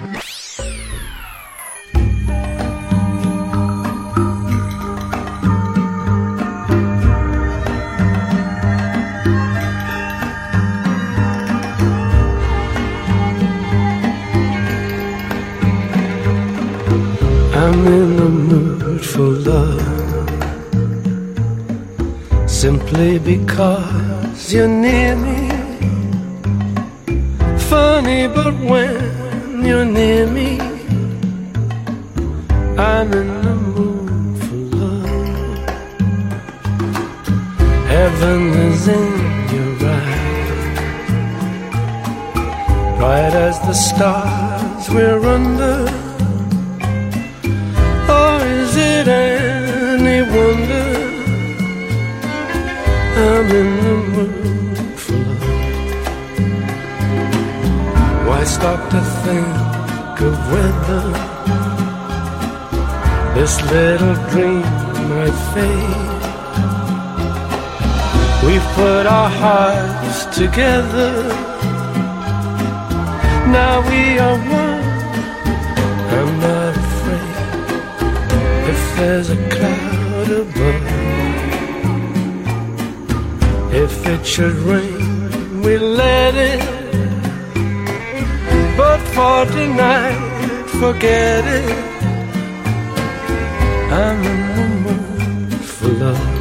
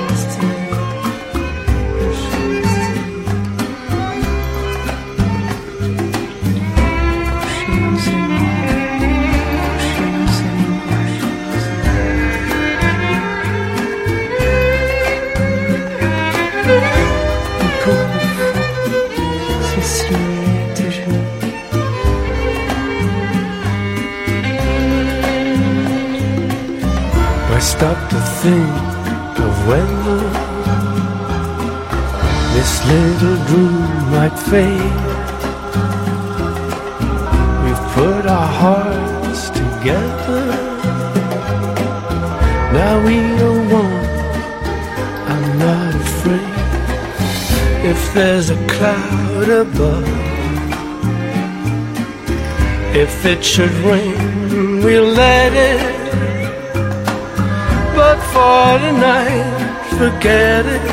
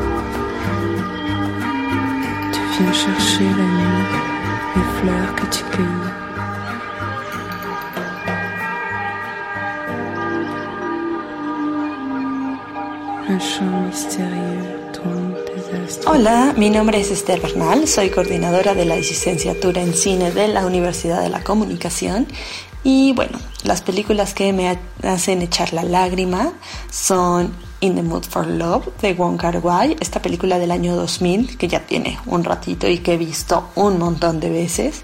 Eh, bueno, en esta siempre lloro. Es esta historia sobre un amor imposible entre una pareja eh, de personas maduras, de personas, de adultos pues, que un día se dan cuenta de que sus parejas las, los están engañando entre sí. Y pues bueno, ellos deciden hacer una, deciden crear una, una pequeña dinámica de ver cómo fue que pasó, ¿no? Cómo fue que ellos se enamoraron hasta que se dan cuenta de que pues ellos mismos se están enamorando, pero bueno, eh, las, las leyes del tiempo, la, la decencia, la no decencia, pues los hace detenerse, los hace todo el tiempo retraerse de, de, esto que sienten, ¿no? Y todo el tiempo renegar un poco de estos sentimientos. Entonces la película es, es dramática en todas sus formas, pero también tiene toda esta sensibilidad que tiene Wong Kar ¿no? En la que pasan un montón de cosas sin que realmente las veamos en pantalla, sin que, sin que sea este drama que, que tenemos un poco en, en Occidente. Entonces es una película muy linda, es una película muy sensible y es una película que irremediablemente me lleva al llanto, ¿no? No importa que yo esté en perfectas condiciones, con esa se llora porque se llora.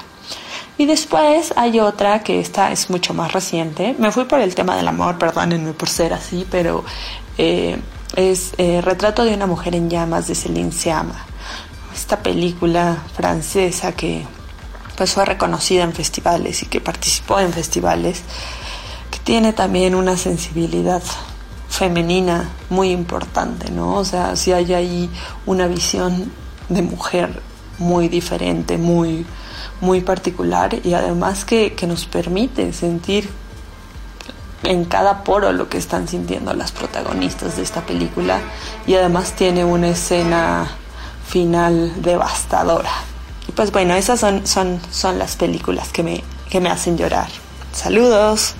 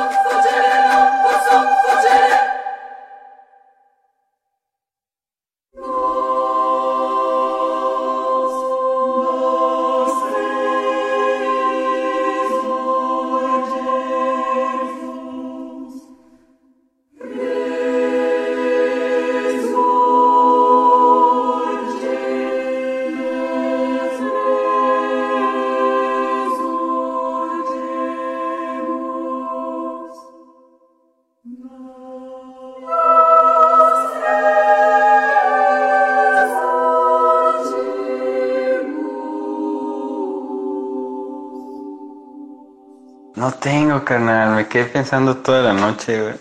Ah, bueno, realmente nos quedamos pensando un buen rato. Güey, no es como que veamos películas seguidas de... o que yo repita. Y creo que la película que más he visto y que me provoca sentimientos viene siendo E.T. y que puedo volver a ver sin ningún pedo, güey. Pero esta última vez que la vi ya en high definition ya es como, mmm, pobre E.T., no me gusta. Pero si puedo hablar de ti, pues puedo hablar de ti. Y Eunice, creo que quería decir como eh, ah, Sex and the City. De, de retinas.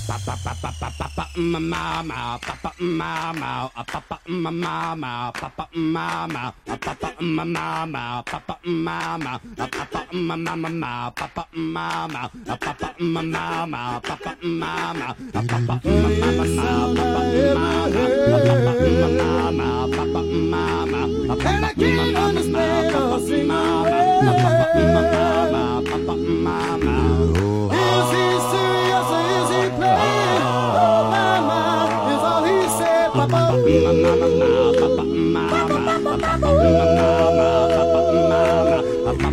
there, Papa, now what's that name?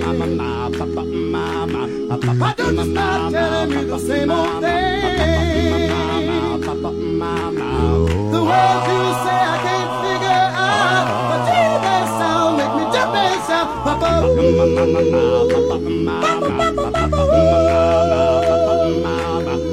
mama, papa, mama, papa, mama, papa, mama, papa, mama, papa, mama, papa, mama, papa, mama. Papa, papa, papa, papa. Hear this sound everywhere I go.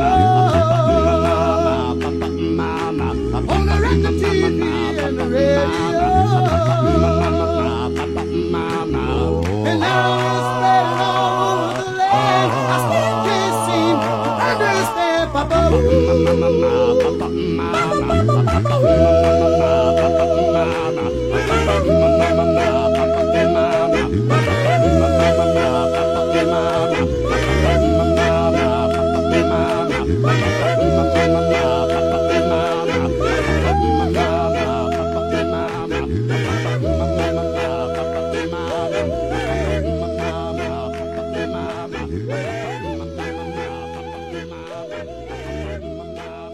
Hola, soy Jacqueline Ávila de cinegrafía.com.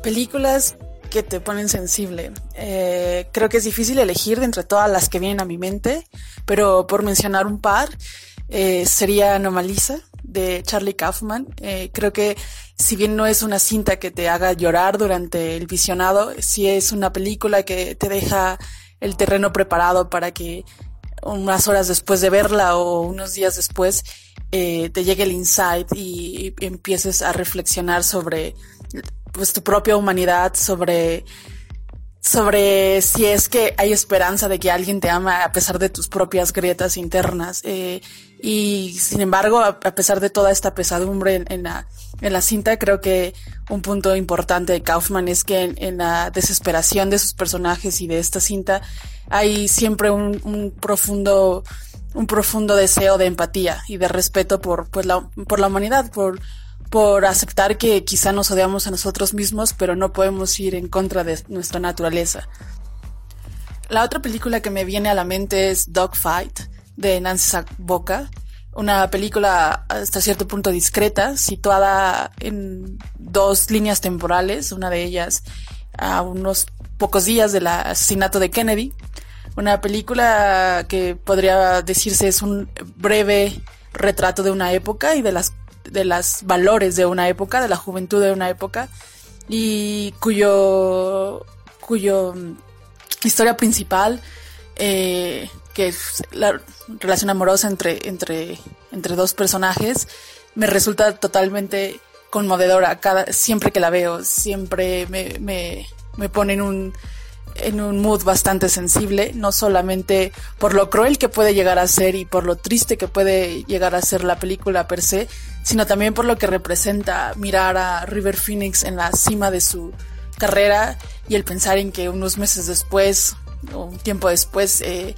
pues simplemente moriría y no habría más de, de, de, ese Phoenix y no habría más de esa época que se retrata y de esa inocencia eh, que se retrata en la película. Creo que la última escena de, de Dogfight eh, me sigue pareciendo eh, excepcional porque representa no solamente la mejor conclusión para la cinta, sino también para pensar la, la vida de, Phoenix y de tantas otras estrellas que, que desaparecieron y, el pensar que a veces las cosas no se tienen que explicar y que la existencia puede anclarse también en los recuerdos que no son acabados, que, que nunca tuvieron una conclusión.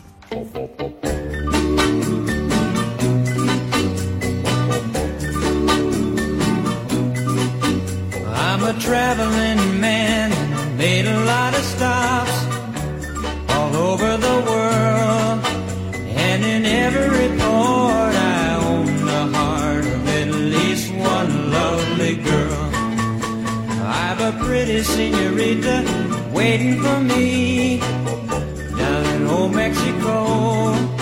And if you're ever in Alaska, stop and my sweet Fraulein down in Berlin town makes my heart start to yearn. And my China doll down in old Hong Kong waits for my return.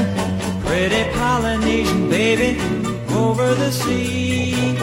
I remember the night when we walked in the sand of Waikiki and I held you oh so tight.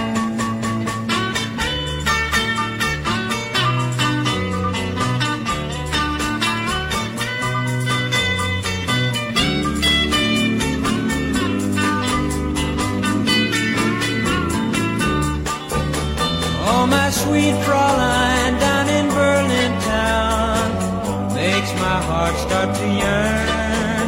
And my China doll down in old Hong Kong waits for my return. Pretty Polynesian baby over the sea. I remember the night when we walked in the sand of Waikiki and I held you oh so tight.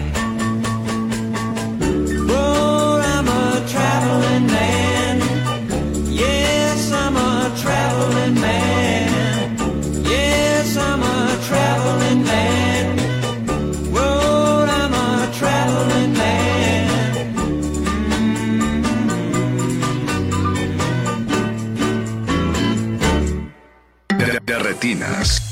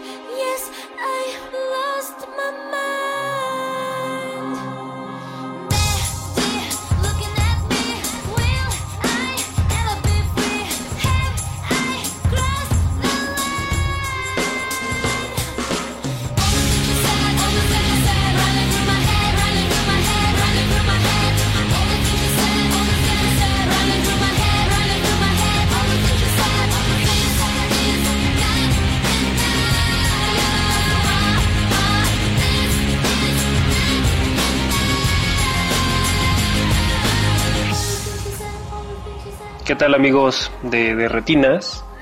Eh, soy Julio César Durán. Les hablo desde acá, desde la colonia obrera de la Ciudad de México, donde pues aquí seguimos encerrados, pero eh, pues bueno, gracias al doctor Negrete y al buen Rafa Paz por, por invitarme a hacer unas recomendaciones. Y pues tengo, tengo cuatro pelis, así que vámonos, vámonos tendidos. Eh, para, para llorar a gusto en, este encierro y un poquito también que, las emociones están a flor de piel con la cuarentena.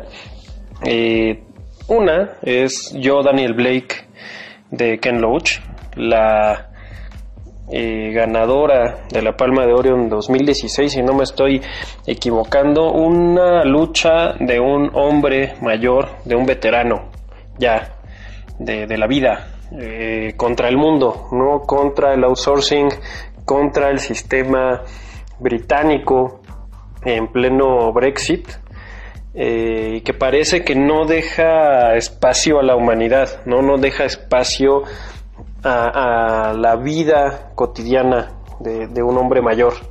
Eh, sí, no es para, para chillar a, moco tendido.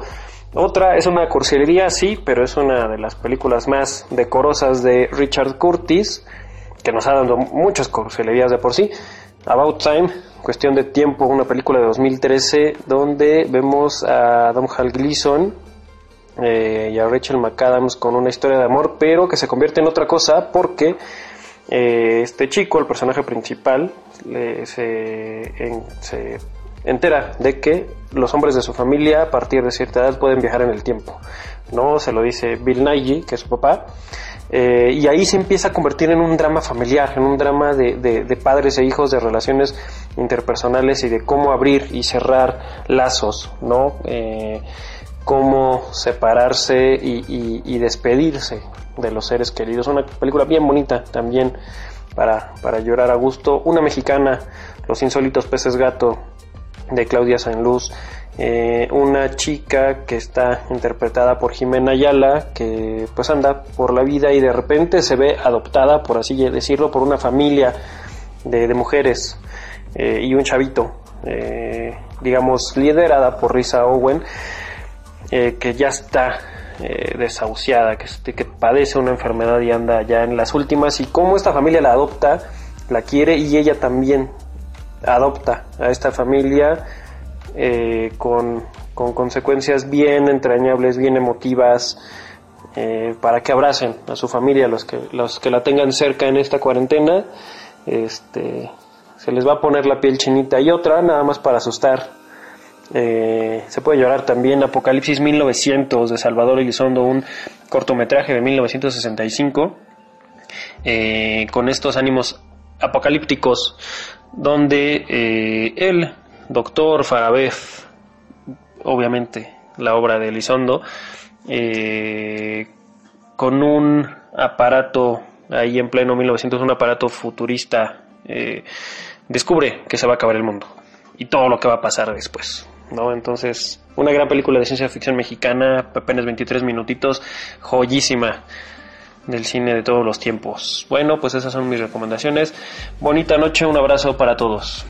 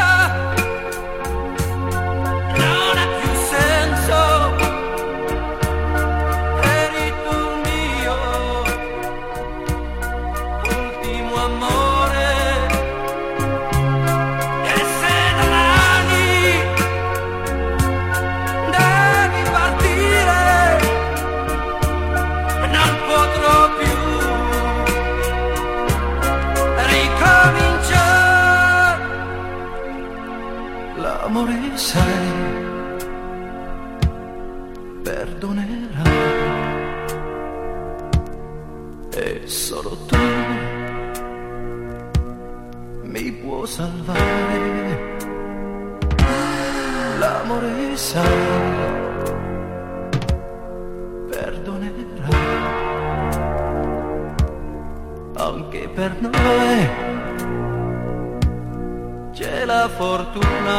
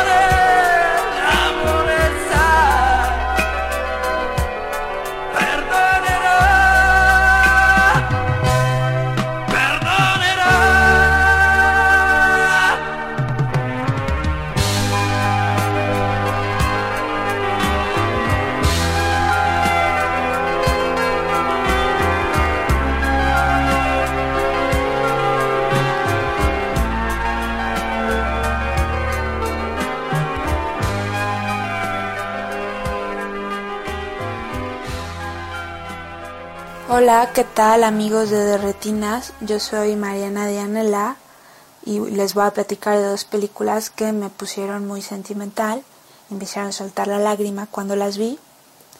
Y bueno, también pensando un poco en las proyecciones en sala y con mucha nostalgia, las recordé y a pesar que son muchas las películas que me han hecho llorar, decidí elegir estas porque las considero muy valiosas.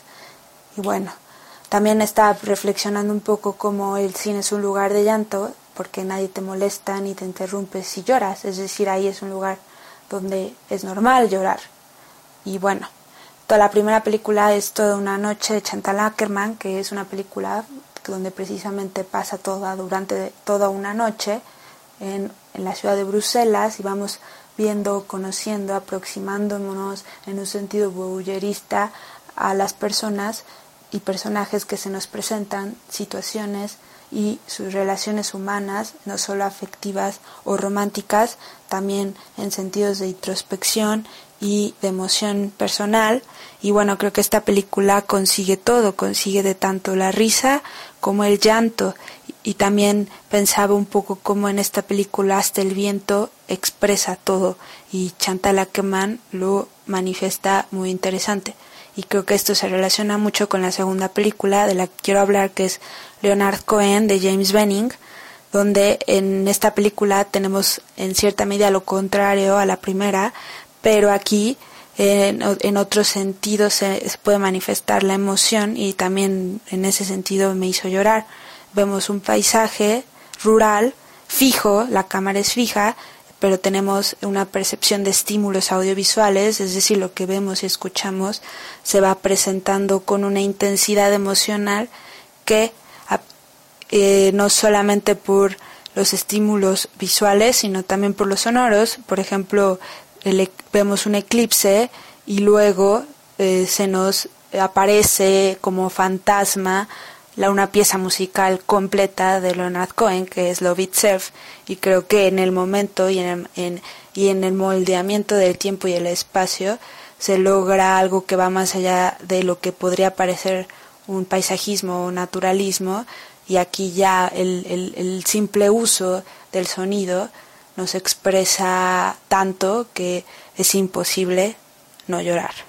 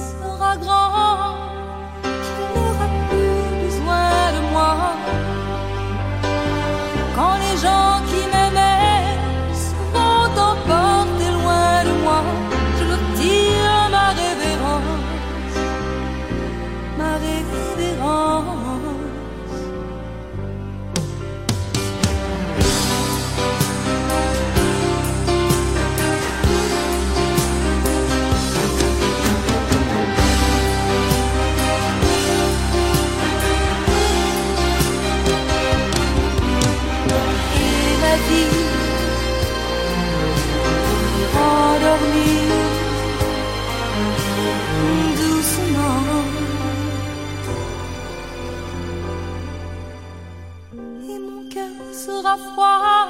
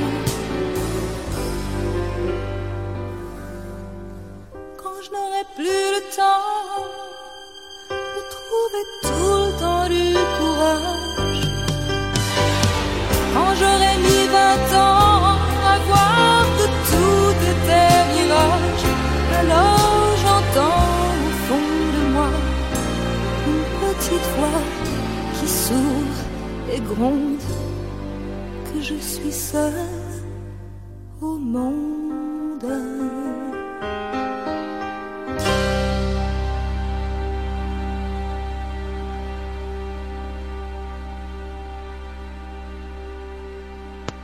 Hola amigos de Derretinas, soy Alberto Acuña Navarijo.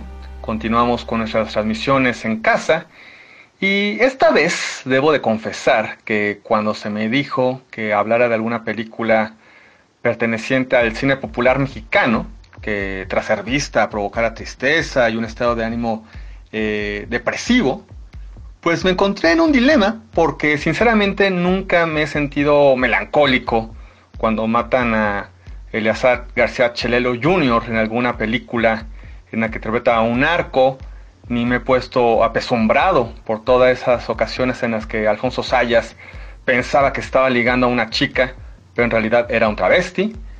Eh, ni he terminado profundamente afligido porque a Luis Gatica como judicial Gandaya no lo dejan comerse tranquilamente su quesadilla con harta salsa en ese videohome llamado Morras Desmadrosas. Eh, entonces, pues de qué película hablar. Así estuve pensando un buen rato hasta que caí en cuenta ¿Quién no ha llorado cuando Lucerito se muere debido a un problema cardíaco en Coqueta? Eso después de que Pedro Fernández le llevó serenata, tomó el coche de su papá sin su permiso para impresionarla, la invitó a Reino Aventura y tocó con su grupo musical en su cumpleaños. O sea, eso es demasiado triste.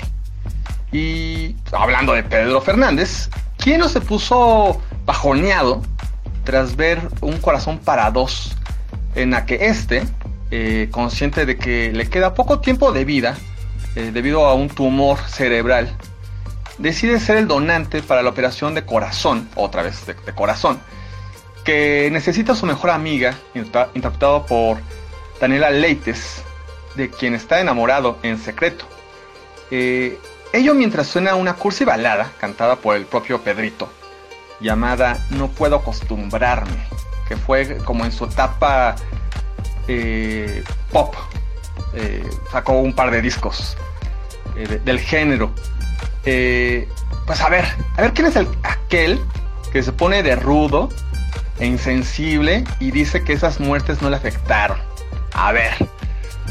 Por cierto, cabe mencionar que estos dos clásicos de la programación de la televisión abierta eh, en los fines de semana, vistas una y otra y otra vez, eh, fueron dirigidos por Sergio Béjar, un realizador que así como tuvo sus proyectos eh, personales como Eva y Darío o Mariposas Disecadas, pues también hizo decenas de películas por encargo, incluyendo otras cinco cintas al servicio de Pedro Fernández, entre ellas otro clásico del corte como es Delincuente.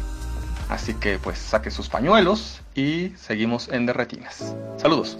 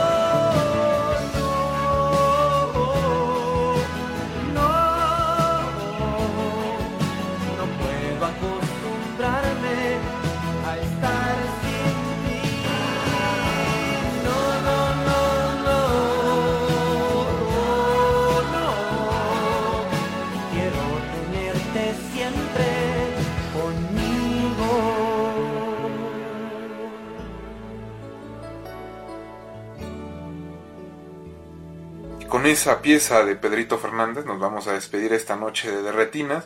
Muchas gracias a todos los que nos ayudaron esta noche, a Jacqueline Ávila, a Esther Bernal, a Karen, a Julio César Durán, a Dianela Torres y a Alberto Acuña Navarijo que nos dieron algunas sugerencias melancólicas para esta noche.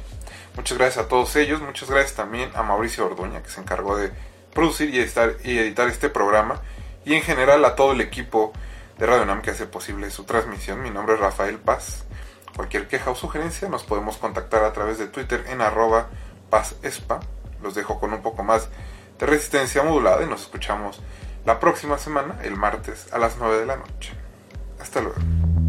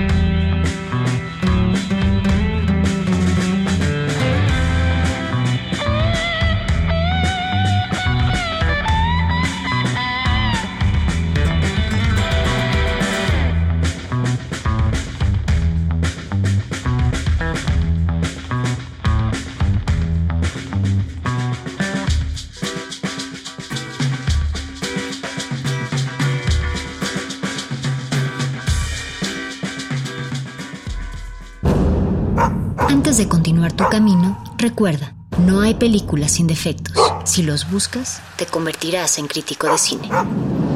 Derre- Derretinas.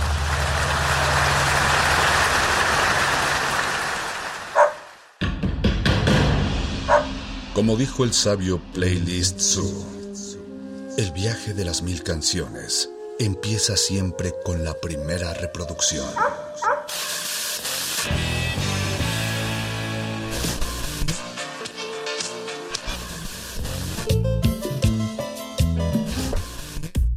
Un maestro te abrirá la puerta de su lista de reproducción. El resto va por tu cuenta. Ley listo.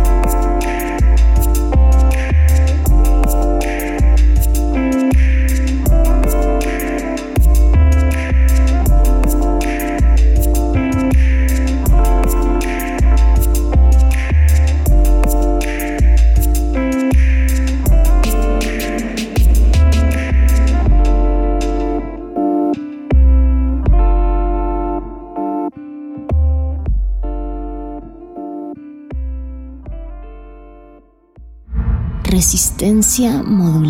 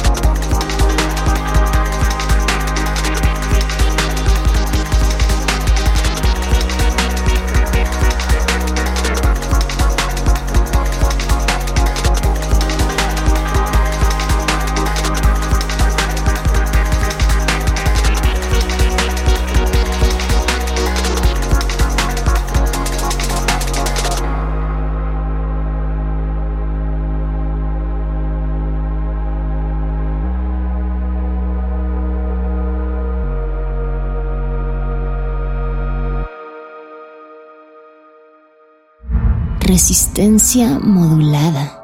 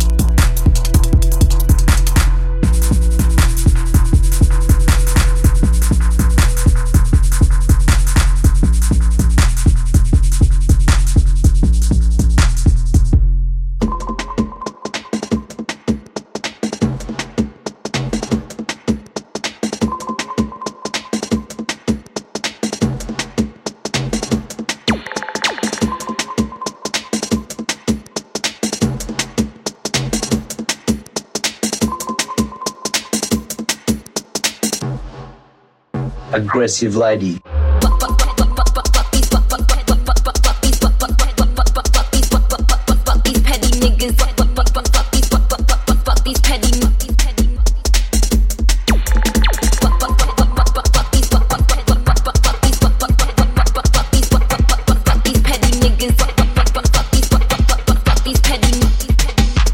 Aggressive lady.